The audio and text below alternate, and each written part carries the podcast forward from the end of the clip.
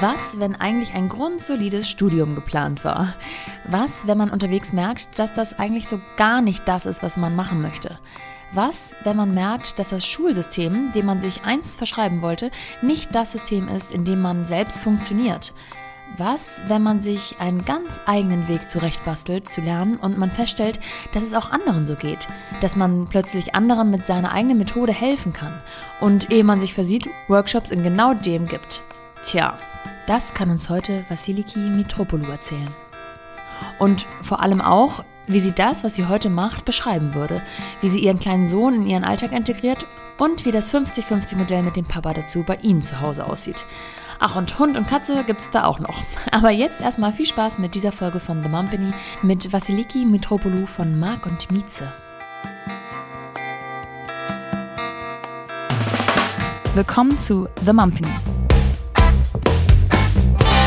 Die Balance zwischen Baby und Business. Vasiliki, ich freue mich, dass du dir die Zeit genommen hast heute ähm, zur Mittagszeit. Wenn du gefragt wirst, was du beruflich machst, was sagst du dann? Künstlerin? Boah, jetzt geht's gleich los mit so einer schwierigen Frage. ähm, ich sag eigentlich immer, dass ich äh, Illustratorin bin mit mhm. Schwerpunkt mhm. äh, Visualisierung in der Schule. In der Schule. Da möchte ich nachher auf jeden Fall nochmal näher drauf eingehen, weil ich das nämlich richtig spannend fand. Ähm, alles kann man auch schon so ein bisschen angeteasert sehen auf deiner Homepage und auch bei Instagram. Aber Illustratoren setzt dir irgendwie voraus, dass du das richtig von der Pike auf gelernt hast, sozusagen, oder? Müsste man denken. nee, ich habe tatsächlich ein paar Umwege mitgenommen. Ähm, meine Eltern waren immer der Meinung, dass ich was Ordentliches lernen soll. Ja. und äh, habe dann das Lehramtsstudium angefangen. Ich habe äh, Wirtschaft und Informatik und Medienpädagogik für das Realschullehramt in Bayern wow, studiert. Yeah. Also was richtig Bodenständiges. Yeah und habe aber während des Studiums schon gemerkt, dass das äh, wahrscheinlich nicht mein Steckenpferd wird. Mir macht es zwar wahnsinnig Spaß, mit Leuten zu arbeiten, auch Leuten was beizubringen, aber das Bildungssystem und ich, äh, wir sind nicht so fein miteinander. Ja. äh, deswegen habe ich dann ähm, entschieden, zwar das Studium fertig zu machen, aber dann mich gegen das Referendariat entschieden und mhm. habe dann gesagt, okay, ich schaue mich jetzt mal um und irgendwie hat sich es dann im Studium so ergeben, dass ich mich mit dem Thema Visualisierung auseinandergesetzt habe, hauptsächlich aus Eigenbedarf, weil äh, ich mich äh, sehr schwer getan habe mit dem Lernen und habe dann versucht, Techniken herauszufinden, wie man ähm, sich das eigene Lernen erleichtern kann und bin dann auf die Bildsprache gekommen. Ah. Genau, und dann hat sich das so, äh, ist es immer größer geworden. Kommilitonen haben mich gefragt, kannst du mal einen Workshop machen und uns das erklären? Und das hat dann so seinen Lauf genommen. Und dann war ich irgendwann mal drin in dieser Workshop-Schiene, habe das eine Zeit lang nach dem Studium immer so nebenbei gemacht, habe äh, bei Stiftungen oder Startups gearbeitet und äh, mich immer so ein bisschen umgeguckt. Und dann habe ich eines Tages gesagt, okay, also eigentlich hast du Bock drauf, aber ich habe es mich immer nicht getraut, weil ich dachte, man muss Illustration studieren, um Illustratorin ja. zu werden. Ja, so wie ich das jetzt gerade dachte. Genau. Und ähm, genau, dann habe ich einfach also einfach klingt jetzt einfach, war in echt nicht so einfach, gesagt, äh, okay, in der, nach der Elternzeit äh, werde ich nicht mehr äh, in meinen alten Beruf zurückkehren, sondern mich äh, 100% mit der Selbstständigkeit ähm, auseinandersetzen und all in gehen. Und das war die beste Entscheidung meines Lebens. Ach, cool. Okay, ich muss nochmal einhaken, äh, ein bisschen weiter mhm. vorher, zu einem Zeitpunkt, wo Kinder noch nicht so die große Rolle mhm. gespielt haben, möglicherweise. Das heißt, im Studium gemerkt, okay, die Art und Weise, wie ich hier lernen soll, das funktioniert bei mir irgendwie nicht. Ich bin der visuellere Typ. Ich fange an, also wie war das? Ich fange an, mir das aufzuscribbeln oder so Mindmaps zu machen? Oder kannst du da ein Beispiel geben, was du da so visualisiert genau, hast? Genau, also, Prinzip, also man kann sich das vorstellen wie eine Mindmap ähm, oder ein bisschen chaotischer. Das hat ja zu Beginn auch nicht so wirklich ähm, einen großen Plan. Ich habe einfach ein Flipchart-Papier genommen und sozusagen alles ähm, zu einem Thema auf einen Flipchart ähm, gezeichnet. Ähm, man kann sich das so vorstellen wie so eine visuelle Landkarte. Also so habe ich mir das praktisch selber immer beigebracht. Also ich sehe auf dieses Flipchart und sehe auf einen Blick, äh, wie stellt sich dieses Thema zusammen, aus welchen Teilbereichen ähm, besteht es, wie hängen die Teilbereiche zusammen. Und praktisch diese Landkarte hat mir dann geholfen, diese Zusammenhänge zu verstehen. Und äh, dadurch konnte ich das dann sowohl in schriftlichen als auch in mündlichen Prüfungen halt viel besser wiedergeben. Voll gut, das spricht mir total aus der Seele. Ich bin auch eher so ein Mensch, der das so auf diese Art und Weise macht. Hast du das für jedes Thema angewendet oder gibt es da schon so ein bisschen Abstufungen, dass es bei manchen Fächern besser funktioniert als bei anderen? Mm, also ich muss jetzt sagen, sowohl Wirtschaft als auch Informatik sind jetzt eher so trockenere Themen. Also ich, also mein ja. allererstes Plakat war tatsächlich zum Thema Rechnungswesen. also ich behaupte, das funktioniert für jedes Thema. Ähm, was wichtig ist zu verstehen, dass es gar nicht so wirklich darum geht, alles, was man mit Worten aufschreibt, dass das auch gezeichnet ist, sondern ja. es funktioniert auch ganz viel einfach über Farben oder zum Beispiel ähm, die Anordnung der Themen. Ist es eher hierarchisch? Ist es eher wie eine Mindmap? Ah, ähm, ja, ja. Wie sind, wie ist, also das Verhältnis wird zum Beispiel sichtbar, indem man merkt, ah, automatisch, das hat mehr Platz auf dem Plakat und das hat weniger Platz. Also ist das vielleicht ein Teilbereich und nicht so wichtig. Also es geht nicht unbedingt darum, wirklich alles eins zu eins zu zeichnen. Also gar nicht. Zu Beginn haben Zeichnungen auch gar nicht so eine große Rolle gespielt. Es ging eher darum, praktisch alles auf ein Plakat zu bringen. Und muss man dafür zeichnen können oder muss man nur erkennen, was man selber sozusagen zum Ausdruck bringen wollte? Nee, also in erster Linie musst du überhaupt nicht zeichnen können und ähm, du machst es im Endeffekt ja nur für dich. Die ersten, ja. pf, weiß ich nicht, 10, 15 Plakate hat auch kein Mensch gesehen. Die sahen ja. auch im Nachhinein halt katastrophal aus, aber sie haben mir trotzdem krass viel geholfen, weil ich dann einfach das eine Plakat neben das andere damals in mein, äh, meinem Zimmer im Studentenwohnheim aufgehängt habe und immer praktisch abends, bevor ich ins Bett gegangen bin, die Plakate so durchgegangen bin und dann wie so eine mhm. Landkarte, ah, dieses Thema besteht aus dem und dem und dem Teilthema. Und das hat mir mhm. einfach wahnsinnig viel geholfen, weil es im Vergleich zu weiß ich nicht, wir hatten Vorlesungen, die bestanden nur aus äh, Folien des Professors. Mhm. Und dann hatte ich so einen Berg voller Folien und ich hatte keine Ahnung, wie die Sachen irgendwie zusammenhängen. Und hast du vorher schon, also warst du ein kreativer Mensch, hast du viel gemalt, gezeichnet, Kunst-LK gehabt oder äh, hast du das so richtig für dich in dem Zusammenhang auch erst entdeckt? Ähm, nee, also ich habe davor wenig bis gar nicht gezeichnet. Ähm, so ein Schlüsselmoment in meiner Jugend war, also mein Bruder hat immer ganz, ganz viel gezeichnet und meine Eltern haben ihn immer ähm, zu so einem Kunstunterricht, Zeichenunterricht irgendwie Freitagnachmittag gebracht. Und mein, dieser Schlüsselmoment war, dass mein Bruder da immer reingegangen ist und da was gemalt hat. Und meine Mama und ich sind immer davor stehen geblieben und ich wollte immer auch rein. Aber meine Eltern haben gesagt, ja, nee, er kann zeichnen und du irgendwie nicht so. Also, nee, du machst jetzt irgendwie was anderes. so, und das hat mich tatsächlich ganz lange begleitet und ich bin sehr dankbar, mhm. dass ich das dann irgendwann mal verstanden habe, dass nur weil meine Eltern das entschieden haben, es da nicht der Realität entspricht. Oh ja. Mhm. Aber spannend. Du hast ja quasi, ähm, also für dieses, für, für dieses mh, mm, Vorgehen der Visualisierung im Zusammenhang mit dem Lernen, hast du etwas erfunden, was es so noch gar nicht gab oder wofür es jetzt keinen keine Berufsbezeichnung gibt in, so, in dem Sinne. Ne? Genau, also jetzt, ähm, also dieses, äh, die Art und Weise mit Inhalten praktisch äh, umzugehen, das nennt man praktisch äh, Sketchnoting, ähm, kommt aus dem Englischen und ähm, ist in Amerika natürlich schon lange verbreitet und in Deutschland jetzt irgendwie nicht so. Und als ich dann angefangen habe, da mir auch Literatur zu suchen, habe ich praktisch schon ähm, viele Beispiele, also das ist jetzt auch schon ein Weilchen ah, ja. her, ähm, mittlerweile gibt es da ganz, ganz viel auf dem Markt und es gibt auch Kollegen, die sich praktisch äh, als Sketchnoter bezeichnen. Das ist auch eine mögliche Berufsbezeichnung. Ähm, dadurch, dass ich nicht nur das mache, sondern auch äh, Illustration praktisch im klassischen Sinn mittlerweile, würde ich mich jetzt nicht wohlfühlen, mich nur als Sketchnoterin praktisch zu bezeichnen. Genau, aber im Endeffekt ähm, habe ich einfach was intuitiv gemacht, was es irgendwie ja. schon gab. Ja.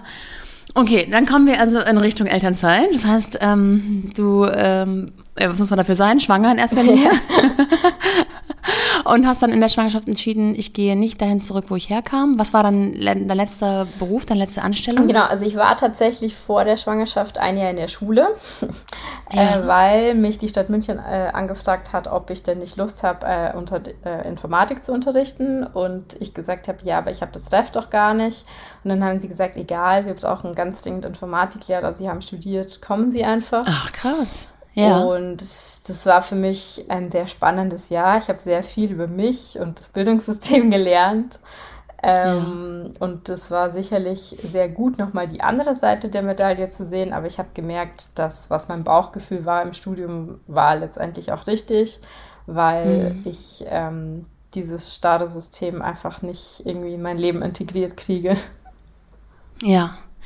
Und dann war wahrscheinlich so dieses, diese Elternzeit auch so, ein, so eine Art ähm, Ausgang aus dem Ganzen oder so eine Art, ähm, ja, einmal auf Pause drücken, sich kurz selber äh, wieder sortieren und sagen, okay, nee, will ich so weitermachen oder mache ich was anderes?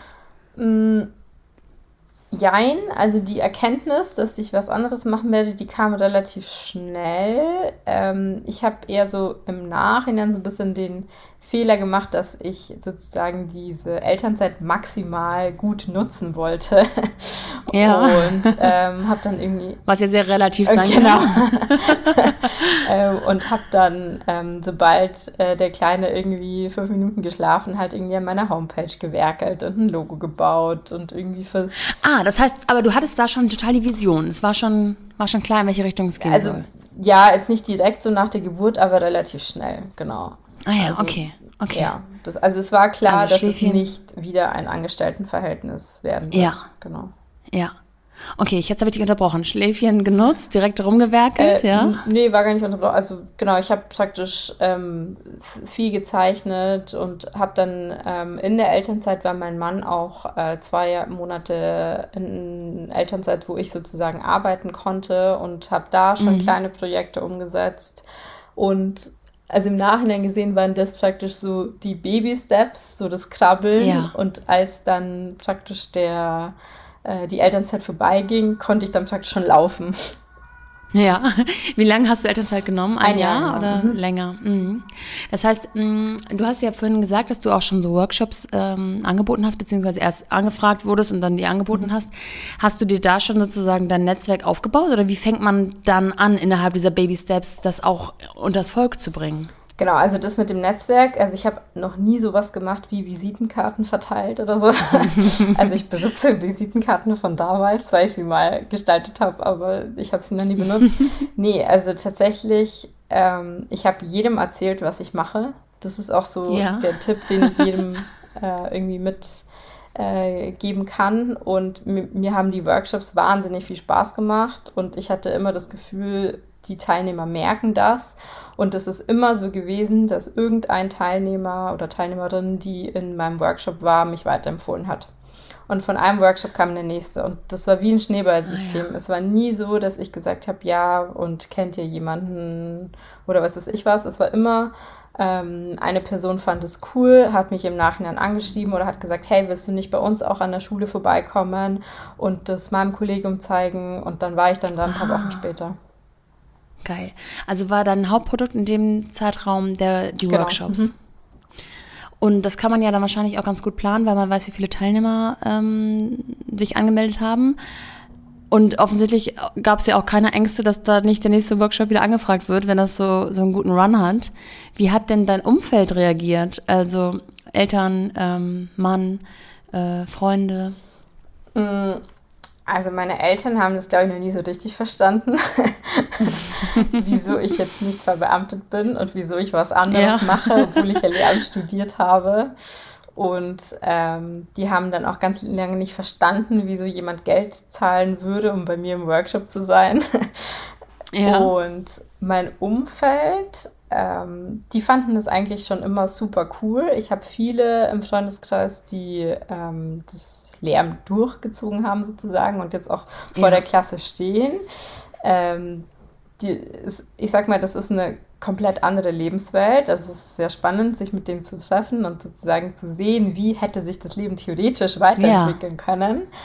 Ja. Aber alle meine Freunde unterstützen mich da krass und sind da voll hinter mir. Und ähm, da, also man, man, kennt ja auch so Stories, wo dann sozusagen der Freundeskreis dann irgendwie wegbricht, ähm, weil sich es einfach in unterschiedliche Richtungen entwickelt. Aber so ist es da jetzt eher nicht. Also die meisten meiner Freundinnen, die ich aus dem Studium kenne, mit denen ist es eigentlich immer noch sehr schön und die freuen sich einfach wahnsinnig für mich. Wenn man auf deiner Homepage äh, nachschaut, dann steht da selbstständige Illustratorin und Graphic Recorderin. Mhm. Kannst du das nochmal ein bisschen erklären, was das bedeutet? Genau, also ein Graphic Recording ist praktisch ein visuelles Protokoll, was live äh, während einer Veranstaltung, eines Events oder einem Meeting praktisch erstellt wird, sodass die teilnehmenden Personen äh, den äh, Verlauf des Bildes mitverfolgen können und äh, das wird in ganz großen Formaten gemacht, wie zum Beispiel Flipchart-Format oder noch viel, viel größer. Und am Ende dient es praktisch einerseits als äh, visuelles Protokoll für die Teilnehmer und zweitens als äh, Diskussionsgrundlage, um irgendwie weitere Schritte zu besprechen. Und das Schöne an dem Ganzen praktisch ist, dass ähm, jeder teilnehmende Person in irgendeiner Art und Weise da irgendwie mit äh, aufgenommen wird, sei es ähm, durch Redebeiträge oder sei es irgendwie durch äh, kleine Illustrationen, indem man die Personen illustriert. Äh, genau, und das äh, hat praktisch in der Zeit vor Corona, hat man das noch äh, live vor Ort gemacht und das, dann sieht, ja. steht man zum Beispiel auf der Bühne neben der redenden Person und äh, zeichnet das mit und jetzt praktisch während Corona hat sich das so ein bisschen geändert und das findet digital statt, sprich man zeichnet das am iPad und die teilnehmenden Personen aus dem Workshop kriegen das dann zum Beispiel als PDF zugeschickt. Ah, genau. Mega spannend also leider gab es all diese Dinge nicht in meinem Studium. Ich finde es total äh, sinnvoll. Also ich, sicherlich lernt jeder anders, aber für mich wäre das mega gut gewesen. Ähm, schade, dass ich das so spät erfahre. aber was ich lustig finde an der Sache ist, dass du dir eigentlich ähm, sozusagen diesen, diesen ursprünglichen Gedanken von ich werde Lehrerin irgendwie erhalten hast, aber eben sozusagen ein eigenes System dahinter gestellt hast, weil du ja in den Workshops tatsächlich auch quasi als Lehrerin auftrittst und vorne vor einer Gruppe sprichst und dem was beibringst, ne? Ja, genau. Und im Endeffekt ist es ja so, dass ich den Leuten von meinen Problemen erzähle, dass ich zum Beispiel nicht wusste, wie soll ich mir A oder B merken. Und dann habe ich mir eine ja. Technik entwickelt und diese Technik versuche ich den Teilnehmenden mitzugeben, sodass sie das wiederum an ihren Klassen weiter lernen. Ja. Wenn man jetzt ähm, interessiert ist daran, und reden wir bisher nur über diesen einen, dieses eine Produkt sozusagen Workshop, ähm, wie kann man daran teilnehmen? Gehst du ausschließlich in, in Unternehmen und bringst den Leuten da was bei? Oder was du gerade gesagt hast, sozusagen den Oberen, die das dann ihren Unteren weitergeben? Oder kann man auch privat teilnehmen? Ähm, Momentan ist, also in der Zeit äh, vor Corona, ähm, hat es viele offene Workshops sozusagen gegeben, wo man sich als Privatperson anmelden ähm, konnte. Das war aber eher so ein Experiment für mich, einfach um zu gucken, ähm, was für Leute sind es, die das interessiert. Ähm, mhm. Sozusagen das Kernprodukt war der Bildungskontext, das heißt, ähm, sei es eine Universität, wie können Dozierende ähm, das an ihre äh, äh, Schüler, Schüler genau, Studenten. Studenten. und so weiter ja. weitergeben ähm, oder eben Lehrkräfte, genau, Unternehmen, äh, passiert auch manchmal. Ähm, genau, also es ist sehr divers. Genau, ich habe praktisch während äh, Corona dann angefangen, auch ein paar Online-Workshops zu geben, was ich ja. eine sehr spannende Erfahrung hab, äh, gemacht habe, aber da habe ich so gefühlt nach sehr kurzer Zeit gemerkt, das ist nicht meins. Ich ja. mag bei den Leuten sein. Also es hat sicherlich seine Vorteile und äh, für manche ist es auch super cool und das mache ich auch ab und zu noch. Aber ich habe so gemerkt, dass sich während Corona der Schwerpunkt meiner Arbeit eher so von den Workshops wegbewegt hat, mehr zur Illustration. Ja, verstehe.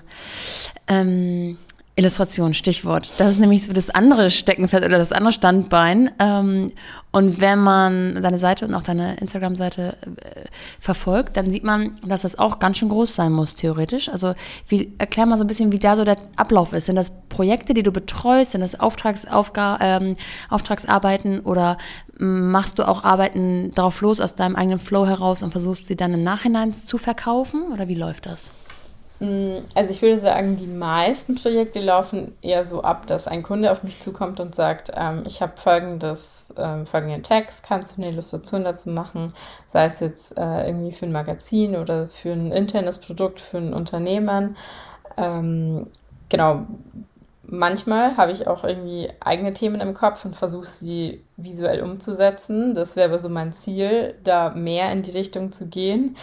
Die Realität erweist sich aber so, dass ich mir sehr schwer tue, praktisch in so einem durchgetakteten Alltag Zeit zu finden, um eigene Projekte praktisch zu erschaffen. Da tue ich mich noch sehr schwer. Mhm.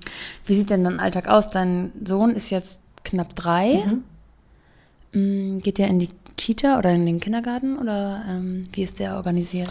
Genau, also ähm, wir sind zu Hause, also mein Mann und ich, in der äh, sehr luxuriösen Situation, würde ich sagen. Und darüber bin ich sehr dankbar, dass äh, mein Mann ab dem Augenblick der Geburt nicht mehr äh, 40 Stunden gearbeitet hat, sondern 33 Stunden.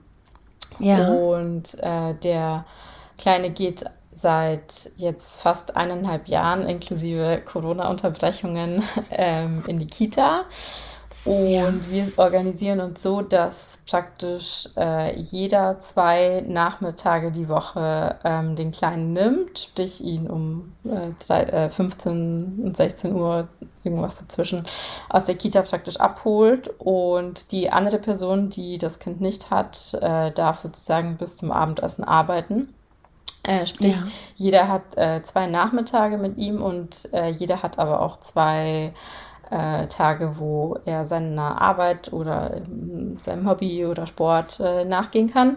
Genau. Mhm. Und der Freitag ist immer so ein bisschen äh, individuell jede Woche. Also entweder ähm, die Großeltern holen mal ab oder wir machen alle zusammen was oder der eine oh, holt ja. ihn ab und der andere ähm, macht was im Haushalt, geht einkaufen oder äh, putzt die ja. Wohnung oder ähnliches. genau, was ja. halt so anfällt. Aber ähm, es ist verhältnismäßig halb-halb, äh, würde ich sagen, ja. Ja, das klingt nach 50-50-Aufteilung, sehr ähm, größtenteils. War das von Anfang an für euch klar oder habt ihr euch da so ein bisschen reingelebt? nee, das war tatsächlich von Anfang an klar. Also praktisch Anfang äh, relativ, äh, also praktisch nicht ab Geburt. äh, ja, also ja. der Kleine wurde gestillt und wobei da muss man auch sagen, also äh, alles was äh, Stillen angeht und äh, irgendwie was mit Nahrung und so, war so mein Part und alles was mit Tragen zu tun hat, hat mein Mann gemacht. Also auch mhm. da haben wir uns relativ 50-50 ähm, aufgeteilt und auch die Nächte, da war es oft so, dass er aufgestanden ist, weil ich das einfach teilweise aus Müdigkeit nicht mitgekriegt habe, dass er geschrien hat. Ähm, ja. Genau, also es war immer verhältnismäßig 50-50. Ihr lebt jetzt nicht nur zu dritt, sondern ihr habt auch Hund und Katze zu Hause, ja, ne? genau, wir haben noch einen Hund und zwei Katzen. Und es klingt, also ähm, das klingt total nach Traumberuf. also gerade wenn man so ein bisschen Instagram, du nimmst einen ja auch mit so in deinen Alltag oder durch deinen Alltag und äh, das klingt äh, nach totalem Traumberuf und ich habe so versucht, mich reinzufühlen, habe gedacht, ja, wahrscheinlich hast du auch hier und da diesen Druck von außen, gerade wenn man eine Auftragsarbeit hat und man unter Zeitdruck steht vielleicht oder Deadlines hat oder jetzt auf Knopfdruck ähm, kreativ sein muss. Was empfindest du für dich persönlich als ähm, größten, größte Herausforderung? Was stresst dich im Alltag? Ja, dieses Kreativsein, das ist immer so eine Sache. ähm, ich sage immer, für mich ist es wahnsinnig schwierig, wenn ich eine Idee habe und dann weiß, okay, und jetzt muss ich abbrechen, weil in einer mhm. halben Stunde muss ich den Kleinen abholen. Ja. Das ist für mich so der Ideenkiller. Äh, ich hatte auch eine Zeit, ähm, und da ging es mir richtig schlecht, weil ich abends viel gearbeitet habe. Das war in der Zeit, wo ähm, wir nicht in die Kita durften, weil wir beide nicht systemrelevant waren oder sind. Ja. Genau, und da habe ich es praktisch immer so gemacht, dass, äh, also wir haben uns den Tag über halb-halb aufgeteilt, ähm, dass beide arbeiten können und dann abends dann noch praktisch weitergearbeitet. Und das war auch die Zeit, wo ich mein Buch geschrieben habe. Und ähm, ja, da kommen wir auch gleich zu. ähm, da habe ich viel nachts gearbeitet und das das kann man mal eine Zeit lang mitmachen, aber das ähm, geht langfristig nicht gut. Und mhm. das hat mir so die, ähm, die Zeit so ein bisschen gezeigt, dass es einerseits das braucht, dass man einfach, wenn man eine kreative Idee hat, dass man sie umsetzt und wenn man es nicht schafft, sie sofort umzusetzen, dass man zumindest sie skizziert, sodass man da wieder reinkommen kann und andererseits aber auch ähm, die Arbeit Arbeit sein lässt und wirklich den Rechner zumacht und nicht ja. zeichnet. Also diese Balance, ja. die, ähm, das hat echt einen Augenblick gedauert, bis ich das verstanden habe. Liegt dir das heutzutage? Hast du dich, äh, hast du das gelernt, geduldig zu sein und auch dich abgrenzen zu können oder ist es noch immer ein Prozess? Also ich glaube, ein Prozess ist es immer, aber mir fällt es tatsächlich von Tag zu Tag wirklich einfacher, auch mal dem Kunden zu sagen, okay, es ist jetzt Freitagmittag, ich bin jetzt ähm, irgendwie bis 15 Uhr erreichbar und danach bin ich einfach nicht erreichbar. Das ist einfach so. Mhm. Und ähm, ehrlich gesagt habe ich die Erfahrung gemacht, dass es für die Kunden auch sehr angenehm ist, zu wissen, woran sie sind. Und ich hatte bisher immer das Glück, wahnsinnig respektvolle Kunden zu haben, die sagen, ja, das ist jetzt einfach so, also das ist wirklich die Ausnahme, dass ich dann mal doch spät am Abend oder ähm, am Wochenende oder zu Zeiten, wo ich einfach nicht erreichbar bin, dann trotzdem angerufen werde oder so.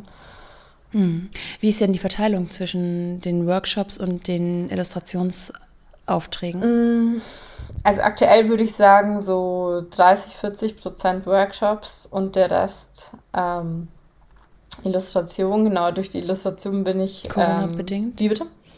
Corona-bedingt? Oder ist es mm. von Anfang an so ungefähr gewesen?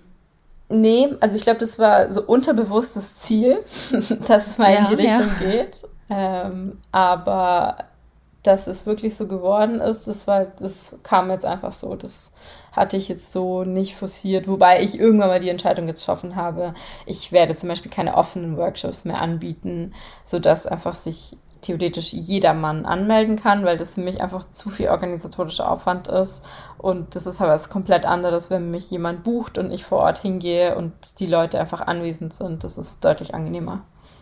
Mhm. Jetzt hast du eben schon was angeteasert, äh, was ich eh nochmal äh, genauer on Detail besprechen wollte und das nennt sich Buch. ähm, was hat es damit auf sich? Ähm, ja, genau, die Story dazu war eigentlich immer, dass äh, mein Mann gesagt hat, er will ein Buch schreiben und ja. ich immer gesagt habe, boah, nee, ein Buch habe ich gar keine Lust drauf. ich würde nie ein Buch schreiben. Und dann ähm, hatte ich letztes Jahr die Idee, ähm, ich würde gerne einen Kalender rausbringen. Also die, die existiert auch immer noch. Die hat ja. ist nicht passiert. Und dann bin ich da auf den Verlag zugegangen und die haben mich gefragt, äh, ich habe dann nachgefragt, ich würde gerne einen Kalender illustrieren, ob sie da Lust drauf haben. Dann haben sie gesagt, nee, also Kalender haben sie aus dem Sortiment genommen, aber ähm, sie haben gesehen, dass ich da was mit Sketchnotes mache und sie hatten mich eh schon auf dem Schirm und ob ich da nicht Lust hätte, zum Buch zu schreiben. Darüber, wie man das macht oder über deine Geschichte selber? Nee, also praktisch ein Sachbuch darüber, wie man das macht. Ja. Genau. Und ah, ja. äh, praktisch in unterschiedlichen Lebenslagen, egal ob man jetzt äh, Lehrkraft an der Schule ist oder ob man ähm, irgendwo fest angestellt ist oder selbstständig, wie man sich zum Beispiel organisieren kann, seinen Arbeitsalltag oder wie man ähm, auch als Mutter zum Beispiel Essenspläne gestalten kann, äh, praktisch mit Hilfe von Sketchnotes. Mhm. Genau, und das ähm, kam dann sehr unerwartet. Und ja. ähm, am Anfang war ich so, okay, äh, kann ich das überhaupt? Ja.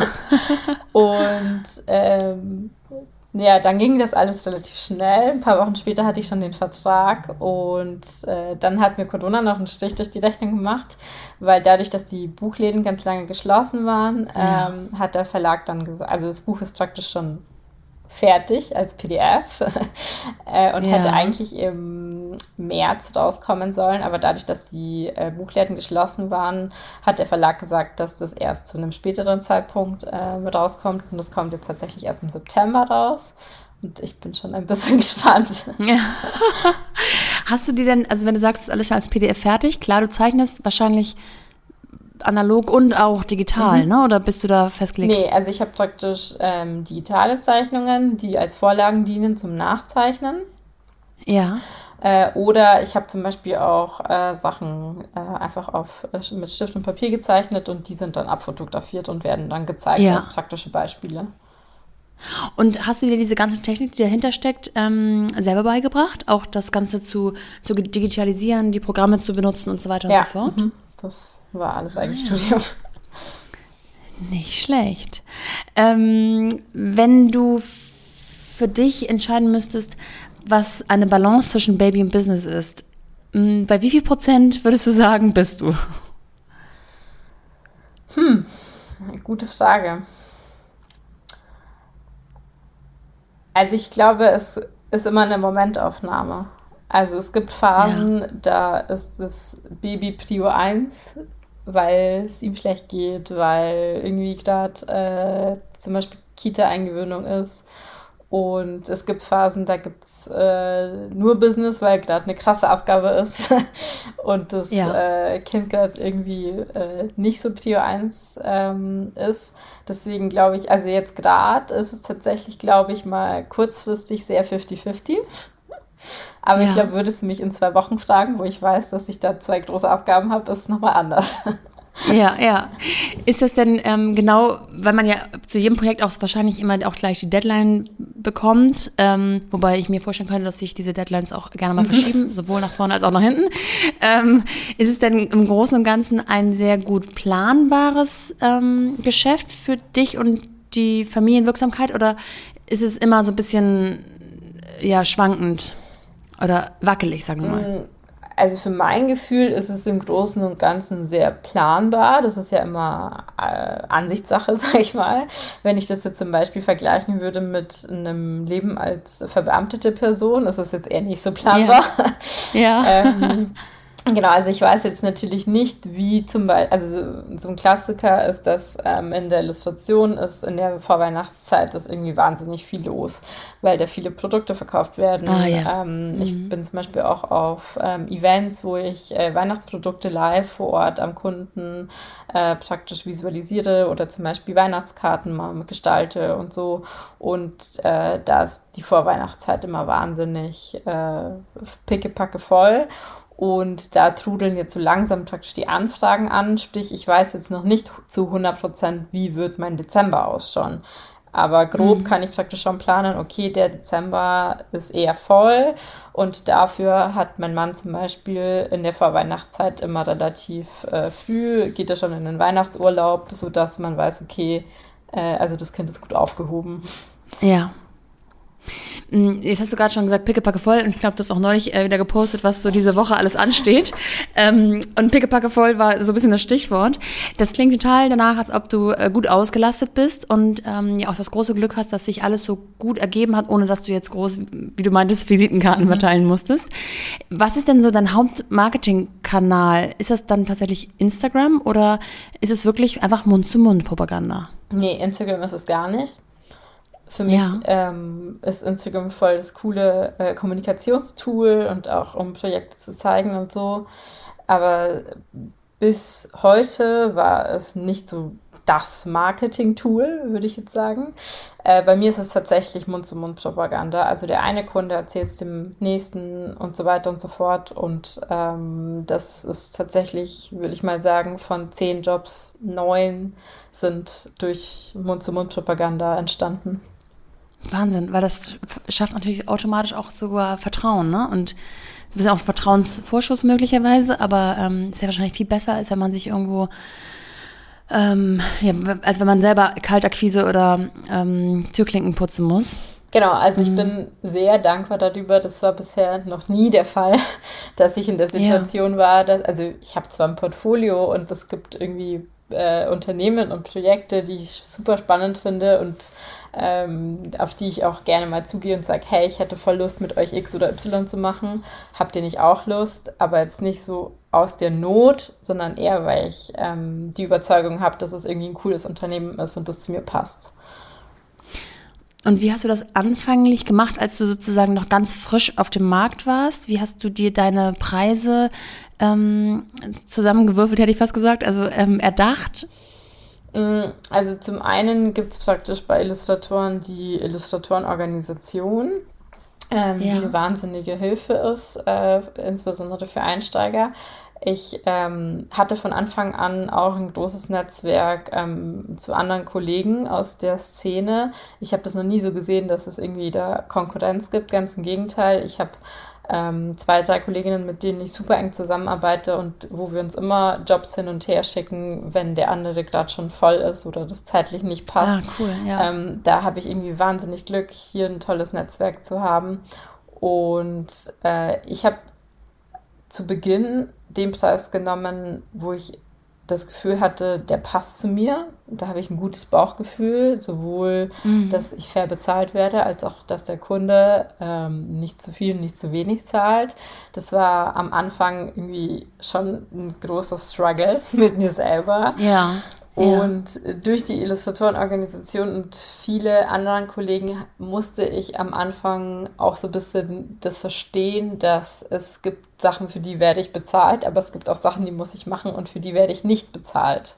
Und mhm. ähm, deswegen können nicht die Preise so sein, sodass ich sozusagen jeden Tag bezahlt werde, weil das als Selbstständige einfach nicht funktioniert.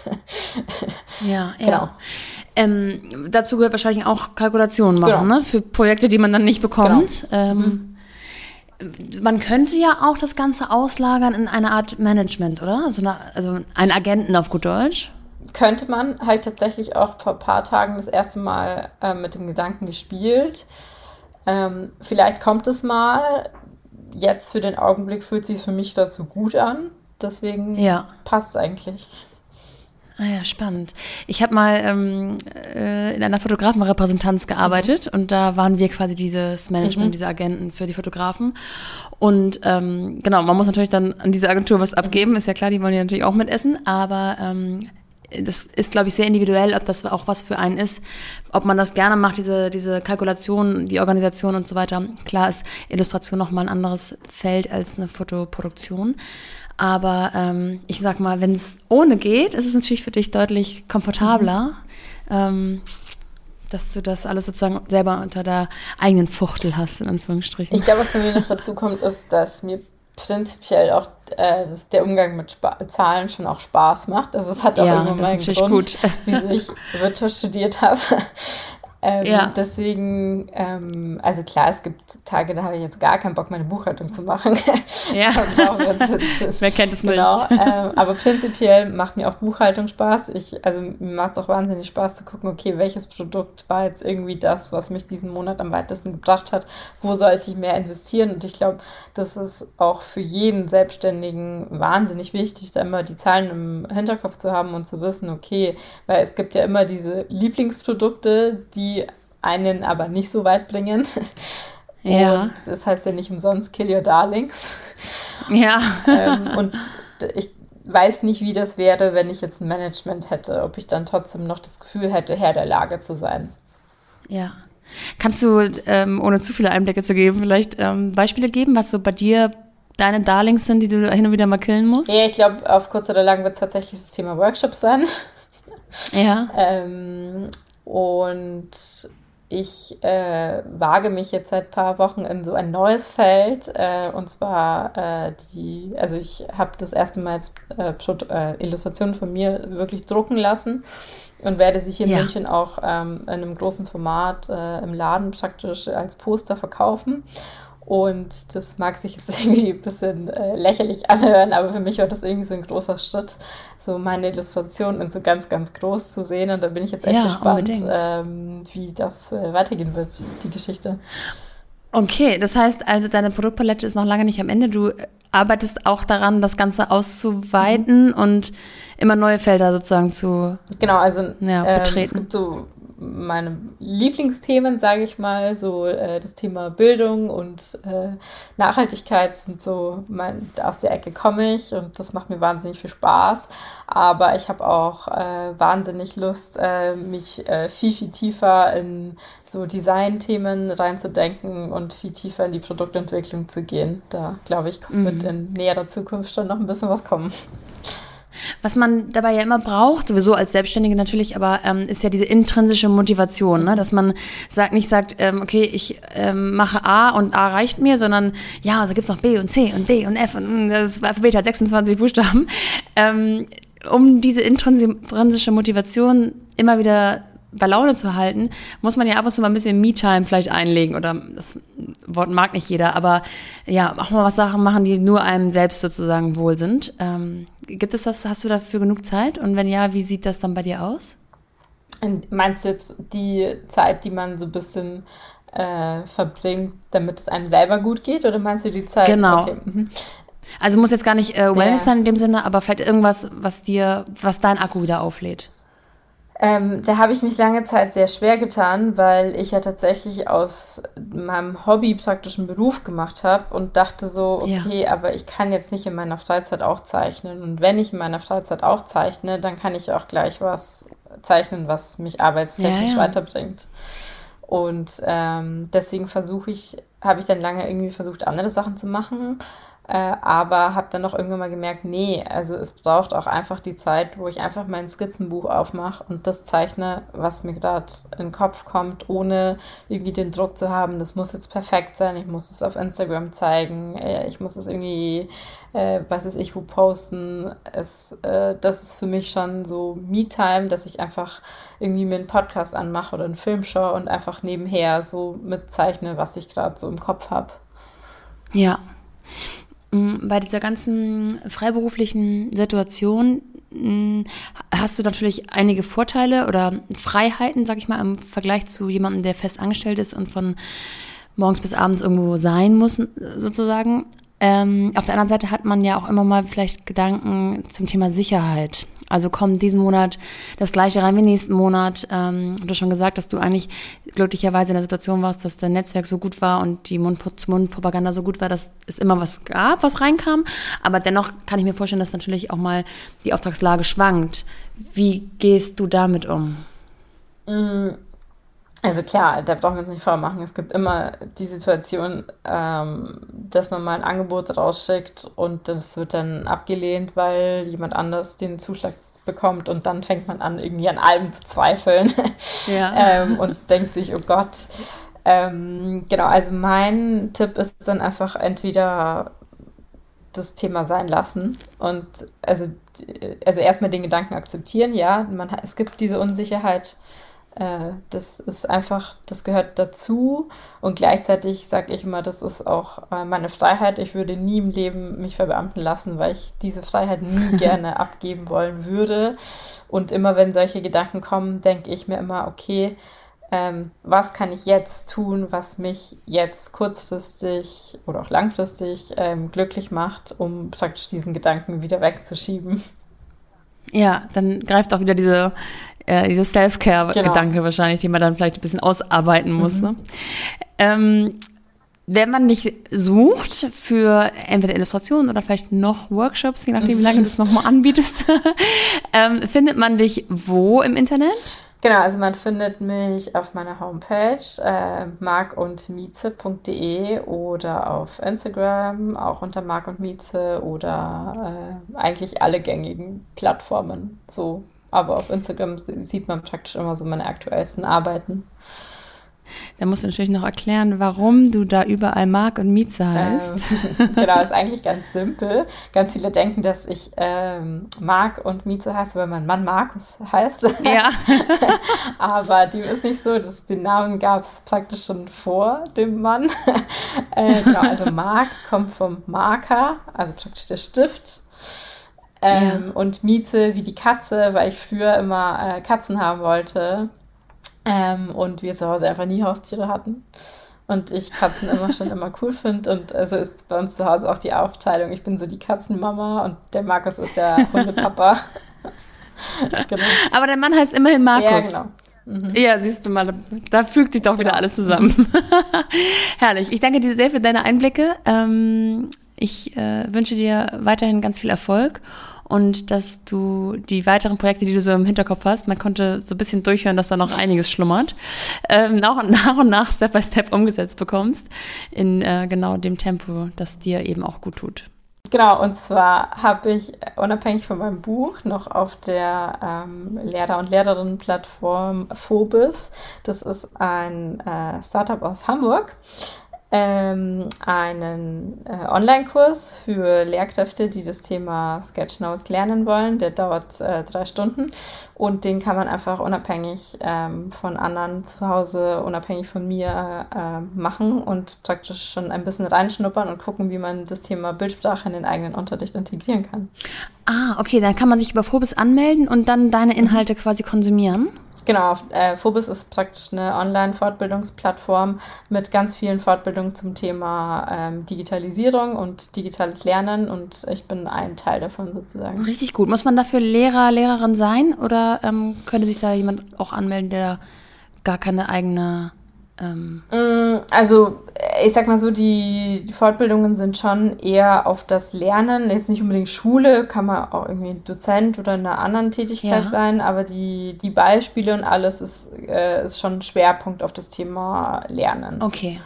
Genau. Und ähm, drei Stunden ähm, wahrscheinlich kostenpflichtig, nehme ich stark an. Ähm, genau, kostenpflichtig. Ähm, die Fortbildung kostet 39 Euro, also ja, okay. machbarer Preis, sage ich mal. Ja. Und was es auch ganz Tolles gibt, ist, ähm, wenn man sich äh, als äh, Schule praktisch an die Mitarbeiter und Mitarbeiterinnen wendet, äh, kann man auch einen äh, Online-Fortbildungstag mit der ganzen Schule ähm, auf dieser Plattform äh, durchlaufen und in alle Kurse, die man möchte, einmal kurz reinschnuppern und gucken, was es da so gibt und auch sogenannte Schulpakete mit denen abschließen, sodass äh, das für den einzelnen Lehrer dann günstiger ist. Ah, okay, richtig gut. Und bei der Gelegenheit, also dein Buch, das ja im September erscheinen wird, könnte man auch heutzutage schon vorbestellen.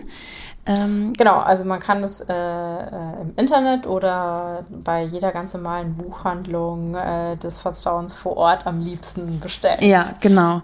Genau, das Buch heißt äh, Let's Sketch, Lernen mit Sketchnotes ja. und hat noch einen sehr äh, langen Untertitel, die erfolgreiche Lernmethode für Schule, Studium, Beruf und Weiterbildung. Super, okay.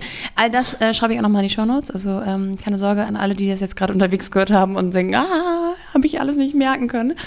Und ja, ich danke dir. Genau, ich habe auch zu danken, dass ich äh, hier dabei sein konnte und ich hoffe, ich konnte ein paar Personen, die vielleicht schon lange mit dem Gedanken überlegen, sich selbstständig mit dem Thema Illustration zu machen, ein äh, bisschen einen kleinen Arschtritt geben, es auch wirklich zu machen. ja, wie du gesagt hast ganz am Anfang, ähm, es war die beste Entscheidung deines Lebens, das konnte man richtig spüren. Genau. Ich danke Gerne. dir.